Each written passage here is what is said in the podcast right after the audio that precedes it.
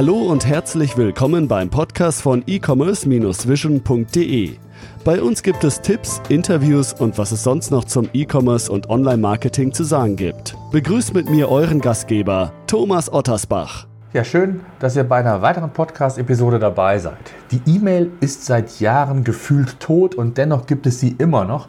Inwieweit sie als Marketingkanal immer noch relevant ist, das möchte ich mit meinem heutigen Gast besprechen.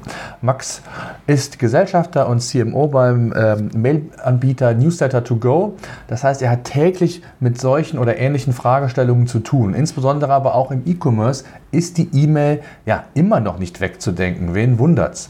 Wieso, weshalb und welche Tipps uns Max mitgebracht hat, beziehungsweise wir besprechen, das erfahrt ihr heute im Podcast. Max, schön, dass du Zeit gefunden hast. Bevor wir so richtig ins Thema einsteigen, stell dich doch selbst noch mal kurz unseren Zuhörern vor. Wer bist du und was machst du? Ja, vielen Dank, Thomas, für die Einladung. Ich freue mich auf jeden Fall sehr, heute hier zu sein. Wie du schon gesagt hast, ich bin Max, CMO bei, bei Newsletter to Go und das mache ich jetzt auch schon eine ganze Weile, seit ungefähr vier Jahren und habe eben das bei uns mit aufgebaut und ähm, ja, macht man natürlich auch hauptberuflich e äh, Marketing und auch E-Mail-Marketing unter anderem und deswegen denke ich, kann ich da einige Tipps auch beisteuern dazu. Sehr schön. Ich habe es ja in meinem Intro kurz angerissen. Die E-Mail ist seit Jahren oder wird seit Jahren ja tot geredet. Ja. Äh, was sagst du dazu? ich sage dazu, hörst du, nicht zu, hörst du nicht zum ersten Mal, denke ich mir. nein, nein, das, das äh, hört man immer wieder. Ähm, das stimmt, dass sie tot geredet wird, aber totgesagte leben länger. Ähm, inso, insofern, also es ist natürlich so, dass viele meinen, E-Mail-Marketing performt nicht mehr, aber das ist Tatsache falsch. Also E-Mail-Marketing ist auch heute noch ein Kanal, der einen wahnsinnigen Return on Investment erzeugt. Er ist sehr günstig, sehr profitabel und es gibt eigentlich kein Medium, mit dem man günstiger und besser seine Bestandskunden erreichen kann als mit E-Mail-Marketing. Mhm. Jetzt äh, lass uns mal so einen Blick vielleicht mal in die, in die Shop-Welt mal werfen zum Start hin. Ähm, E-Mail kann ja gerade auch im E-Commerce in unterschiedlichen Dimensionen eingesetzt werden. Was sind so für dich klassische, typische Einsatzbereiche ähm, von einer E-Mail oder von auch einem Newsletter-System im, im E-Commerce? Ja, also da gibt es ganz viel. Also angefangen so von der Lead-Generierung auf der Webseite, wenn man ähm, versucht, die, die Website-Besucher zu halten. Ich meine, im E-Commerce hat man wahrscheinlich so grundsätzlich eine Conversion Rate von ungefähr 5% wahrscheinlich. Das ist wahrscheinlich sogar schon gut. Das heißt im Umkehrschluss, dass 95% vom Traffic nicht konvertiert. Und da ist es natürlich schade, dass man diesen Traffic verliert. Und da kann man wenigstens mit E-Mail-Marketing probieren, diese 95% noch ein bisschen abzuholen, den Kontakt zu bekommen, also den Lead, um die dann vielleicht später nochmal in den Shop zu lenken, weil die hatten, waren ja schon mal auf der Seite, das heißt, die haben irgendwie ein Interesse daran. Und ähm, das ist so, also so zur Lead-Generierung oder Neukundengewinnung kann man das da ganz gut einsetzen, E-Mail-Marketing. Ansonsten kann man natürlich damit auch hervorragendes Bestandskundenmarketing machen. Wenn man jetzt Produkte hat, die so ein klares Ablaufdatum haben, wie zum Beispiel Kaffee, wo man weiß, nach, nach ähm, einem Monat oder zwei Monaten kommt eigentlich so die nächste Bestellung von einem Kunden, dann kann man darüber, oder Kontaktlinsen zum Beispiel, dann kann man darüber ganz tolle Automation Reminder aufbauen, ähm, die dann den Kunden einfach wieder daran erinnern, jetzt den nächsten Ta äh, Kauf zu tätigen. Aber abgesehen davon natürlich auch so sowas wie Warenkorbabbrecher. Ähm, das sind auch so Klassiker oder Dauerbrenner, könnte man fast sagen. Ja, oder auch, oder anders gesehen sogar auch noch Kundenbindung, nur einfach nur, um Kunden langfristig zu binden, beziehungsweise zu informieren, letztendlich Mehrwert zu liefern. Also da spielt eine ganze Menge ein. Aber was glaubst du, wo liegt denn deiner Erfahrung nach ein großer Hebel, der häufig von vielen gar nicht genutzt wird? Also Tatsache ein, großer Hebel. Ähm, gerade von den kleineren, bei den kleineren liegt darin, das erstmal einigermaßen professionell umzusetzen, weil ähm, klar, die Großen, die machen das schon, die Zalandos, das, das wissen wir alle, aber die kleineren machen das oft gar nicht oder nur sehr, sehr unregelmäßig. Also die verschicken dann einmal im Jahr zu Weihnachten so ein Mailing, aber E-Mail-Marketing lebt vor allem davon, dass man das regelmäßig macht, ähm, weil nur so auch die Kunden sich dann wirklich an das Produkt, an die Marke erinnern. Ähm, und wenn man das mit einer guten Regelmäßigkeit macht, einerseits so Produktneuigkeiten zu, zu verschicken und andererseits aber auch ein paar clevere automatisierte Kampagnen macht, ähm, dann ist da schon auf jeden Fall sehr viel gewonnen. Mhm. Wie sieht das denn ähm, aus? Du hast ja auch viel oder sprichst viel, viel mit, mit euren Kunden oder vielleicht macht ihr es auch selber, das Thema Incentivierung von Newsletter-Abonnenten. Ähm, wird ja häufig sehr kontrovers diskutiert. In Anführungszeichen ist es äh, ja, auch hier der, der Tenor, äh, funktioniert das über noch, äh, überhaupt noch, weil man ansonsten äh, oder in der Regel mit, mit E-Mail-Gutscheinen heutzutage überflutet wird. Ähm, was, sind, was würdest du dazu sagen? Also gerade so ganz speziell das Thema Incentivierung in Newslettern. Ja, also es funktioniert nach wie vor noch. Es ist nach wie vor kontrovers. Einmal auch so ein bisschen aus der rechtlichen Perspektive. Gerade auch mit der DSGVO haben da viele ähm, Bedenken, dass das noch geht, aber das geht noch. Ähm, es ist nur so, man darf bei der Incentivierung, jetzt vor allem im B2B, bei White Papers zum Beispiel, nicht sagen, dass irgendetwas kostenlos wäre, wenn man äh, das an eine Newsletter-Anmeldung koppelt. Dann muss man sagen, das ist ein Tauschgeschäft oder als Tauschgeschäft deklarieren, also Werbeeinwilligung gegen Goodie. Und dann kann man das auch nach wie vor noch machen. Und im B2C ist der Klassiker eigentlich dann nicht, ähm, dass man White Paper bekommt, sondern dass man eben einen Rabatt bekommt und das funktioniert auch immer noch ganz gut. Da gibt es dann auch unterschiedliche Studien ähm, bei unterschiedlichen ähm, Produkten, was so der beste Goodie ist, ob es eher die 5% sein sollen oder eher die 10 Euro. Ähm, da kann ich aber eigentlich nur jedem empfehlen, das selber für sich herauszufinden, weil ich denke, dass das immer dann sehr stark von der Zielgruppe abhängt, worauf die dann wirklich anspringt und was für die so der größte Mehrwert ist. Ansonsten ist es natürlich wichtig bei der, bei der, bei der Lead-Generierung, einfach darauf zu achten, dass man wirklich Mehrwert schafft und möglichst gut aufklärt. Also die Kunden fragen sich dann eben, die, die müssen ja immer noch proaktiv die Einwilligung geben und die fragen sich dann eben, wieso soll ich jetzt diesen Newsletter abonnieren? Was ist da mein Mehrwert? Wie oft kommt der? Wie sieht der aus? Und ähm, kann ich mich davon wieder abmelden? Wenn man diese Fragen in einem Anmeldeformular auch klärt, dann schafft man vor allem Mehrwert und Vertrauen und beides ist eigentlich so eine Voraussetzung, dass sich dann jemand wirklich auch zum Newsletter anmeldet. Mhm. Jetzt ist ja das Thema Automatisierung sehr in den Vordergrund gerückt in den letzten ja, Monaten, Jahren, muss man fast schon sagen. Also E-Mail-Automation. Ähm, inwieweit hat das die, die E-Mail-Landschaft und auch vielleicht euer Tool in, in, und auch eure Anforderungen letztendlich, die die Nutzer an euer Tool haben, auch verändert? Und inwieweit ist das dadurch vielleicht sogar noch einfacher geworden, ähm, E-Mail-Marketing zu betreiben? Ja, also E-Mail-Marketing Automation wird immer wichtiger, weil es natürlich ein toller, auf der einen Seite sehr viel Zeit spart, das ist ein Timesaver, und auf der anderen Seite hat der Kunde damit die Möglichkeit, ein bisschen gezielter und sinnvollere E-Mails zu ähm, verschicken, eben regelbasierte E-Mails und nicht einmal mit der Gießkanne über alle drüber zu gehen und dann bekommt jeder das gleiche Produkt und so weiter oder ähm, zum gleichen Zeitpunkt die Produkte. Ja, also es ist viel einfacher geworden eigentlich, weil ähm, man setzt das einmal auf und dann läuft es und dann kann man sich eben schön hinsetzen und vielleicht nach einem Monat die erste Optimierung machen, AB-Test mal ähm, und das ist äh, eine, eine super Sache. Und also wir haben festgestellt, dass die, die, ähm, die Performance von Automation-Kampagnen im Durchschnitt deutlich besser ist als die von ähm, normalen Newslettern, die einfach an alle rausgehen. Also das ist sehr empfehlenswert.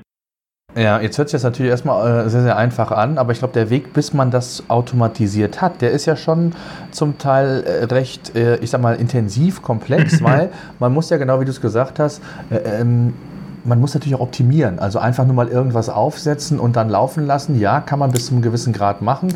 Äh, aber ich glaube, wer dann nicht äh, ähm, schnellstmöglich auch mal reinschaut und äh, sobald valide Ergebnisse vorliegen und optimiert, ist, glaube ich, schlecht. Also bis dieser Prozess mal tatsächlich automatisiert ist und wie du gesagt hast, dass man die Füße hochlegen kann und, und die E-Mail für sich arbeiten lassen kann, mhm, mhm, da bedarf es ja schon einiger Schritte, die man auch nicht unterschätzen darf. Ne? Natürlich, also da muss man schon so ein paar Learnings machen. Es ist dann, äh, man macht sich ja in der Regel erstmal so Gedanken, was man selber meint, was gut ankommen würde. Ähm, aber dann sieht man, dann setzt man das auf und dann sieht man, okay, das scheint dieses Mailing oder äh, scheint doch nicht so gut zu performen und dann muss man natürlich ran und ähm, das nochmal zu bearbeiten. Und es gibt natürlich auch in gewisser Weise so ein Setup. Ähm, Aufwand, weil irgendwie müssen ja auch die Daten in die Tools rein, mit die dann verarbeitet werden. Das geht dann teilweise über REST APIs. Ähm, wir bieten aber auch Schnittstellen an, zum Beispiel zu, bestimmten Systemen oder werden allgemein angebietet, angeboten und ähm, das ist natürlich auch so ein kleiner Setup-Aufwand einmalig, ja. Und es ist schon mehr als nur bei dem bloßen Newsletter, den man einfach rausschickt. wie tiefgehend ähm, kann man sich das vorstellen? Vielleicht einfach auch mal von euch, von eurer Perspektive gesehen.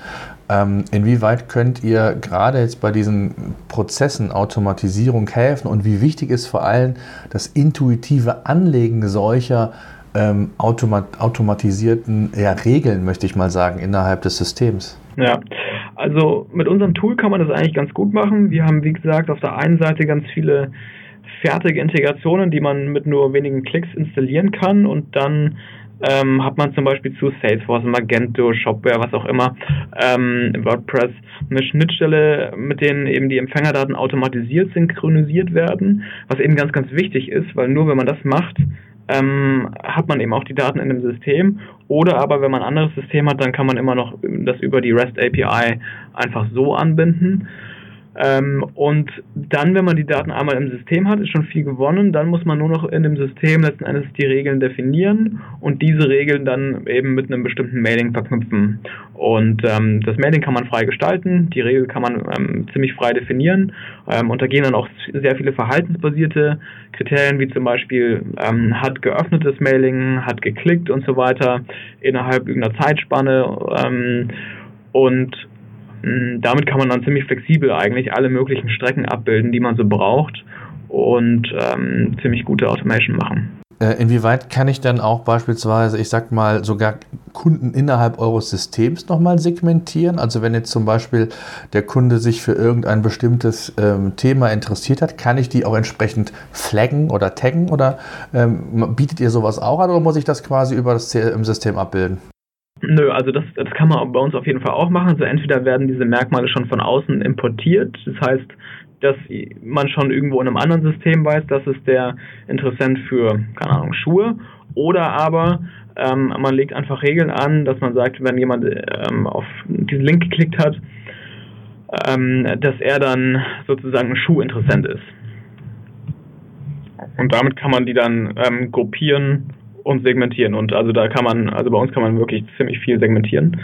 Ähm, ja. Sehr schön. Ähm, ich glaube, viel wichtig geworden, da kannst du vielleicht aber mal so deine Einschätzung geben, gerade jetzt auch im, E-Commerce-Bereich oder insbesondere, ähm, wenn es um das Thema äh, Personalisierung geht, Individualisierung, ist natürlich auch das, oder die Anbindung an ein CRM-System möglicherweise, ne, wo man äh, im Grunde genommen zentral die Datenbasis hat, den Kunden im Grunde genommen oder letztendlich die Informationen rund um den Kunden sammelt, angefangen von Interessent, Kunde, wann zuletzt bestellt, ob man den reaktivieren möchte und, und, und. Ähm, inwieweit sind da die Anforderungen auch an euch in, den letzten, ähm, in der letzten Zeit gestiegen? Ja, also Personalisierung würde ich sagen, ist bei uns nach wie vor auf einem sehr, sehr hohen Niveau. Also man kann bei uns fast alles personalisieren. Den Betreff, den Absendername, den Pre-Header, ich glaube sogar die Absender-E-Mail-Adresse. Man kann ähm, in der E-Mail viel personalisieren, die Anrede. Man kann auch einzelne Bausteine personalisieren, sodass man nicht unterschiedliche Mailings für unterschiedliche Zielgruppen macht, sondern dass man zum Beispiel ein Mailing rausschickt und den A-Kunden zeigt man dann den einen Banner, den B-Kunden den anderen und so weiter. Also da kann man wahnsinnig viel machen. Und ähm, natürlich, ähm, das ist so ein dauerhafter Trend, äh, würde ich mal fast sagen, ist der Big Data Trend, dass immer mehr Leute versuchen, möglichst viele Daten heranzuziehen, um bessere, fundiertere Entscheidungen treffen zu können. Ähm, und es erfordert natürlich, dass äh, wir die Schnittstellen auch immer äh, weiterentwickeln und mehr und tiefgehendere Integrationen zulassen, damit ähm, ja, man noch mehr Daten hat, auf, auf denen man dann die Entscheidungen treffen kann. Mhm. Jetzt äh, lass uns noch mal vielleicht bei dem Thema Personalisierung bleiben. Du hast es eben gesagt, man kann nahezu äh, alles, hätte ich bald gesagt, personalisieren. ja. ähm, ist es immer so gut? Also wie sind da eure Erfahrungen? Also man kann ja auch vielleicht zu viel machen, ähm, wo der Kunde sich dann zu gläsernd vorkommt oder äh, vielleicht auch ähm, so der gesunde Mix ähm, die, der, der Königsweg ist. Wie sind da eure Erfahrungen? Also zum Beispiel ein Betreff, äh, ist es wirklich sinnvoll, rein von der Conversion, von der Öffnungsrate, einen Betreff zu personalisieren? Personalisierung versus das allgemein zu halten? Ja, ähm, dazu haben wir witzigerweise eine Studie gemacht ähm, und die war ganz interessant und der Outcome war, dass ähm, der Betreff personalisiert besser performt und zwar ähm, vor allem bei ähm, der Du-Anrede, also wenn man mit dem Vornamen anspricht.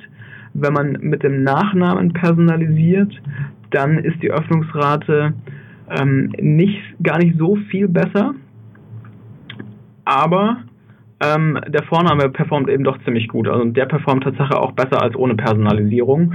Ähm, und das sind so ungefähr 5 bis 10 Prozent. Und äh, wir haben das, wir haben eine, eine Analyse gemacht aus 12.000 Mailings, die versendet wurden.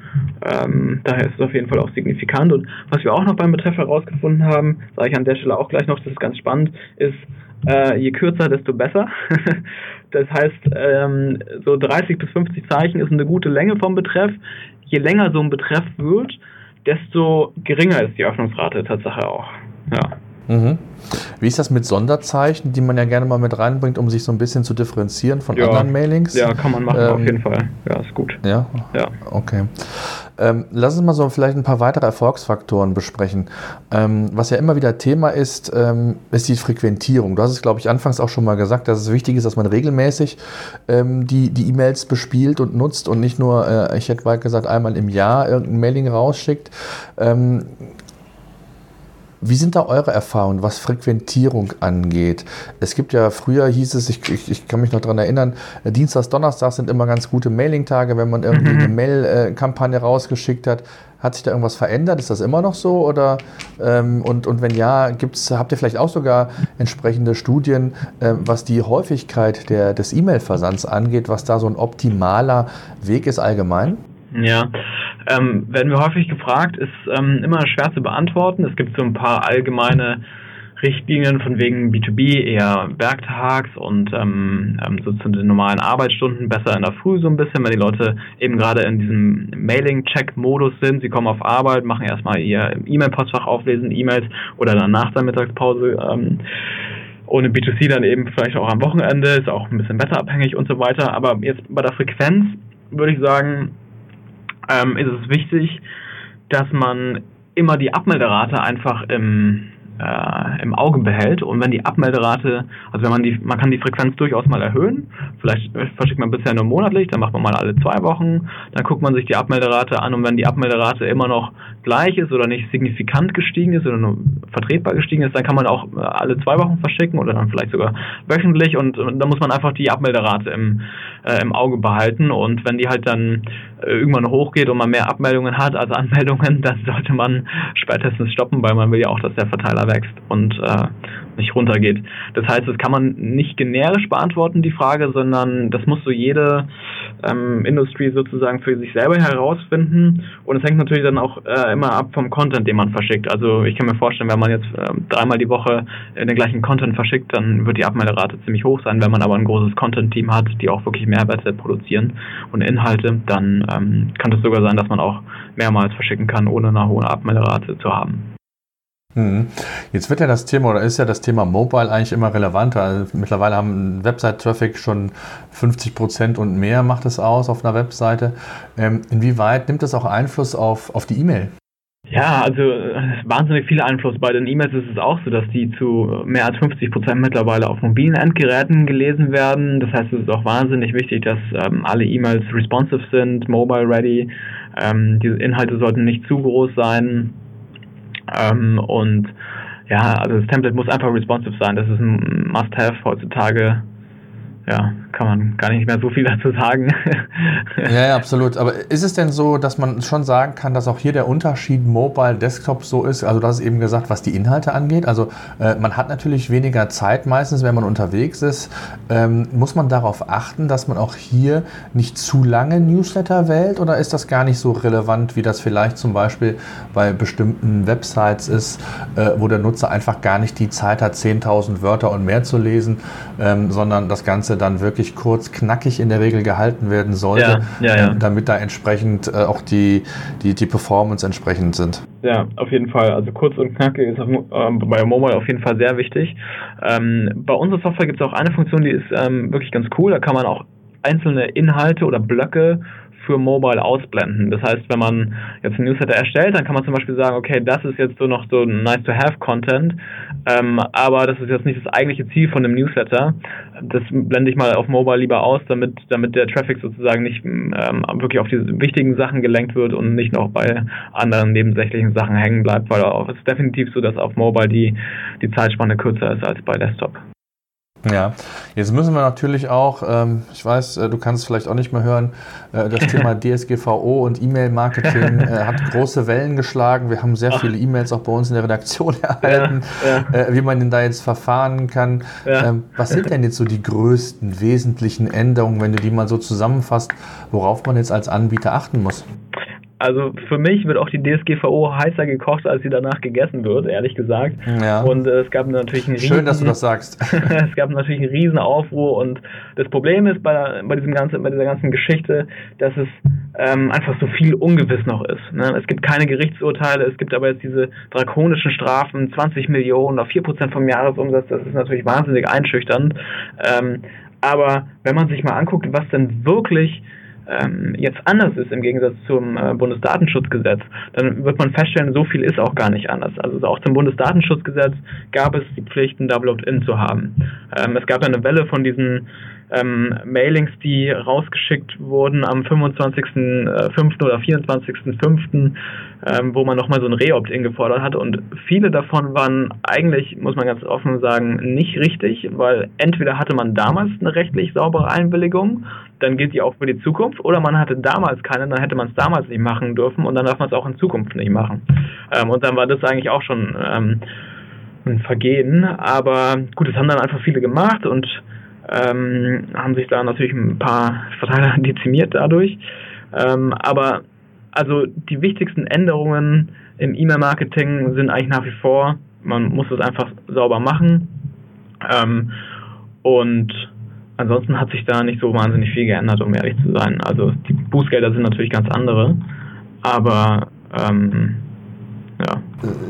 Ein Punkt in dem Zusammenhang äh, fände ich nochmal ganz gut, dass wir da so ein bisschen aufklären, ist das Thema Anmeldeformular für Newsletter. Da yeah. wurde auch viel diskutiert. Ähm, was sind zum Beispiel äh, mit personenbezogenen Daten, also Name, Vorname, darf das in einem Anmeldeformular vorkommen? Ja. Wenn ja, ähm, darf es nur ein Kannfeld sein oder kann es auch ein Mussfeld sein? Ja. Ähm, vielleicht kannst du da mal so ein bisschen ja. aufklären, was das angeht. Ja, sehr gerne. Ähm, beim Anmeldeformular, da haben sich tatsächlich so ein paar Sachen nochmal ähm, verändert. Ein Name darf auf gar keinen Fall Pflichtfeld sein. So viel ist ähm, klar. Ähm, also ähm, sollte kein Pflichtfeld sein. Das einzige Pflichtfeld, was wirklich erlaubt ist, ist die E-Mail-Adresse, weil eben auch nur das erforderlich ist, um ähm, um die E-Mails zu verschicken letzten Endes. Und ähm, man kann es dann so machen, dass man im Nachgang an die Anmeldung den Kunden nochmal auffordert, mehr Daten abzugeben, ähm, um dann und dann eben den Kunden auch erklärt, hey, wenn du mehr Daten angibst und mir sagst irgendwie, was du für eine Geschlecht hast, dann kann ich dir auch ähm, bessere Produkte schicken und Produkte, die dich wirklich interessieren, was ja auch für den Kunden irgendwie dann sinnvoll ist. Das kann man schon machen. Aber also Name kann unserer Meinung nach noch abgefragt werden. Das ist natürlich jetzt keine rechtsverbindliche Beratung. Ähm, aber also Informationen, die sinnvoll sind, würde ich nach wie vor auch abfragen. Aber Pflichtfeld darf definitiv nur die E-Mail sein und nicht mehr. Mhm. Jetzt ähm, ja, ich sehe es genau wie du. Also ich glaube, dass da viel, viel, also ich glaube, ich habe sogar von einer großen Versicherung oder Krankenversicherung, ich weiß gar nicht mehr genau, ähm, ich glaube, eine E-Mail bekommen mit dem Betreff, das war's, ähm, am, am, Tag der ab 25. und dass ich bestätigen soll, dass ich äh, weiterhin Informationen und e per E-Mail äh, bekommen will. Ja. Ähm, also ich glaube, genau wie du gesagt hast, da haben sie auch schon einige, glaube ich, die Verteiler kaputt gemacht. Ne? Ja, ja, ja, definitiv. Und ähm, wer jetzt natürlich wer so eine Kampagne nochmal rausgeschickt hat, der und dann wurde nicht eingewilligt, der darf natürlich in Zukunft nicht mehr an solche Leute verschicken, weil das wäre sonst äh, ja wirklich sehr unseriös. Ja. ja. Ähm, wohin geht die Reise? Was sind Trends im E-Mail-Marketing? Also wir haben ja eben viel besprochen, Thema Automatisierung, Thema Retargeting ist sicherlich auch ein Thema. Aber wie, was sind Trends, die vielleicht auch äh, sich immer mehr herauskristallisieren, gerade auch in den zum Teil immer ähm, länger werdenden Customer Journeys, was Touchpoints angeht? Also was sind so ähm, wirkliche Trends, die du ausmachen kannst? Und was hat sich in den letzten Jahren vielleicht äh, massiv verändert? Also was sich in den letzten Jahren massiv verändert hat, ist auf jeden Fall das ganze Thema Mobile, was ähm, ja, als ich angefangen habe, hat es noch keiner so richtig ernst genommen, Mobile. Ähm, das, da gab es noch, da war das so nice to have, aber es hat eigentlich nicht so richtig jemanden interessiert. Mittlerweile ist es ähm, absolut äh, essentiell. Das hat sich ziemlich stark verändert. Dann Automatisierung ist natürlich ein äh, sehr großer Trend, der auch noch anhalten wird und der auch immer noch nicht auf ähm, dem Niveau angekommen ist, äh, in dem, auf dem das sozusagen auch sein könnte. Also da ist auch noch Luft nach oben. Wir haben bei uns festgestellt, dass viele unserer Kunden noch nicht genug automatisieren. Also die könnten eigentlich noch mehr machen, aber das ist noch immer noch nicht so richtig durchdrungen, aber das wird mit Sicherheit noch kommen. Ähm, und ansonsten immer noch einfach sozusagen mehr Daten über die, über die User wirklich zu erfassen und die auch sinnvoller mit anderen Tools zu verknüpfen, um daraus insgesamt besseres Marketing machen zu können. Mhm. Und was glaubst du, gibt es denn irgendeinen Trend, der, wo du sagst, eine neue Technologie, äh, wie das vor einigen Jahren mal ähm, Remark äh, Retargeting war, ähm, was sich da abzeichnet? Ich weiß, früher war mal das Thema ähm, Videomailings ganz heiß, dass das ja. äh, wunderbar funktionieren würde. Ähm, kristallisiert sich da irgendwas raus, wo du sagst, das könnte sich in Zukunft als, äh, als einen neuen Trend entwickeln? Ich würde es mir wünschen, dass ähm, die E-Mail in Zukunft ähm, interaktiver wird und ähm, man damit mehr machen kann. Aktuell haben wir es leider immer noch so, dass ähm, es technisch so ist, dass äh, die E-Mails in eben ganz vielen verschiedenen Clients geöffnet werden und demnach man immer so ein bisschen beschränkt ist auf die technischen Möglichkeiten dieser Clients. Und da haben wir leider eben noch Microsoft Outlook und auch Outlook 2013 und 2010 und so weiter. Und da ist einfach vieles nicht möglich. Und solange das noch so ist, kann sich die E-Mail jetzt von einem technischen Niveau leider nicht richtig rausentwickeln, aber ich habe die Hoffnung, dass es Zukunft anders sein wird und man dann auch aus E-Mails zum Beispiel direkt in den Warenkorb verlinken kann oder einfach noch, noch mehr machen kann, ein Formular direkt in einer E-Mail ausfüllen kann etc. Und es geht äh, mit, heutzutage nur bei ganz wenigen Clients, in Zukunft hoffentlich bei mehr Clients, sodass es dann auch man äh, mit der E-Mail insgesamt mehr machen kann. Max, sehr schön. Ich glaube, ähm, es war mal wichtig, da auch ein bisschen drüber aufzuklären, einfach noch mal ein bisschen auch noch mal zu inspirieren, zu sagen, für was kann man eigentlich die E-Mail in, in einsetzen. Vor allen Dingen auch noch mal darauf hinzuweisen, dass die E-Mail nicht tot ist, sondern im Gegenteil, wenn man sie richtig einsetzt, dass sie noch ein sehr, sehr wichtiges Marketing-Instrument ähm, oder ein Vehikel im, im, im Marketing-Mix sein kann und man auch sehr viel mittlerweile automatisieren kann. Und ganz wichtig, und das äh, war mir auch noch mal ganz wichtig, dass wir auch über die DSGVO gesprochen haben, was sich da konkret verändert hat, wo man aufpassen sollte. Und ähm, ja, wer den einen oder anderen Fehler vielleicht im Vorfeld gemacht hat, auch das haben wir eben besprochen, der hat leider Pech gehabt und hat sich sehr viel Geld unter Umständen, sehr viel Zeit im Aufbau der Listen kaputt gemacht oder zerstört, muss man schon fast sagen. Und äh, deswegen finde ich es ganz, ganz wichtig, dass wir dieses Thema auch nochmal besprochen haben.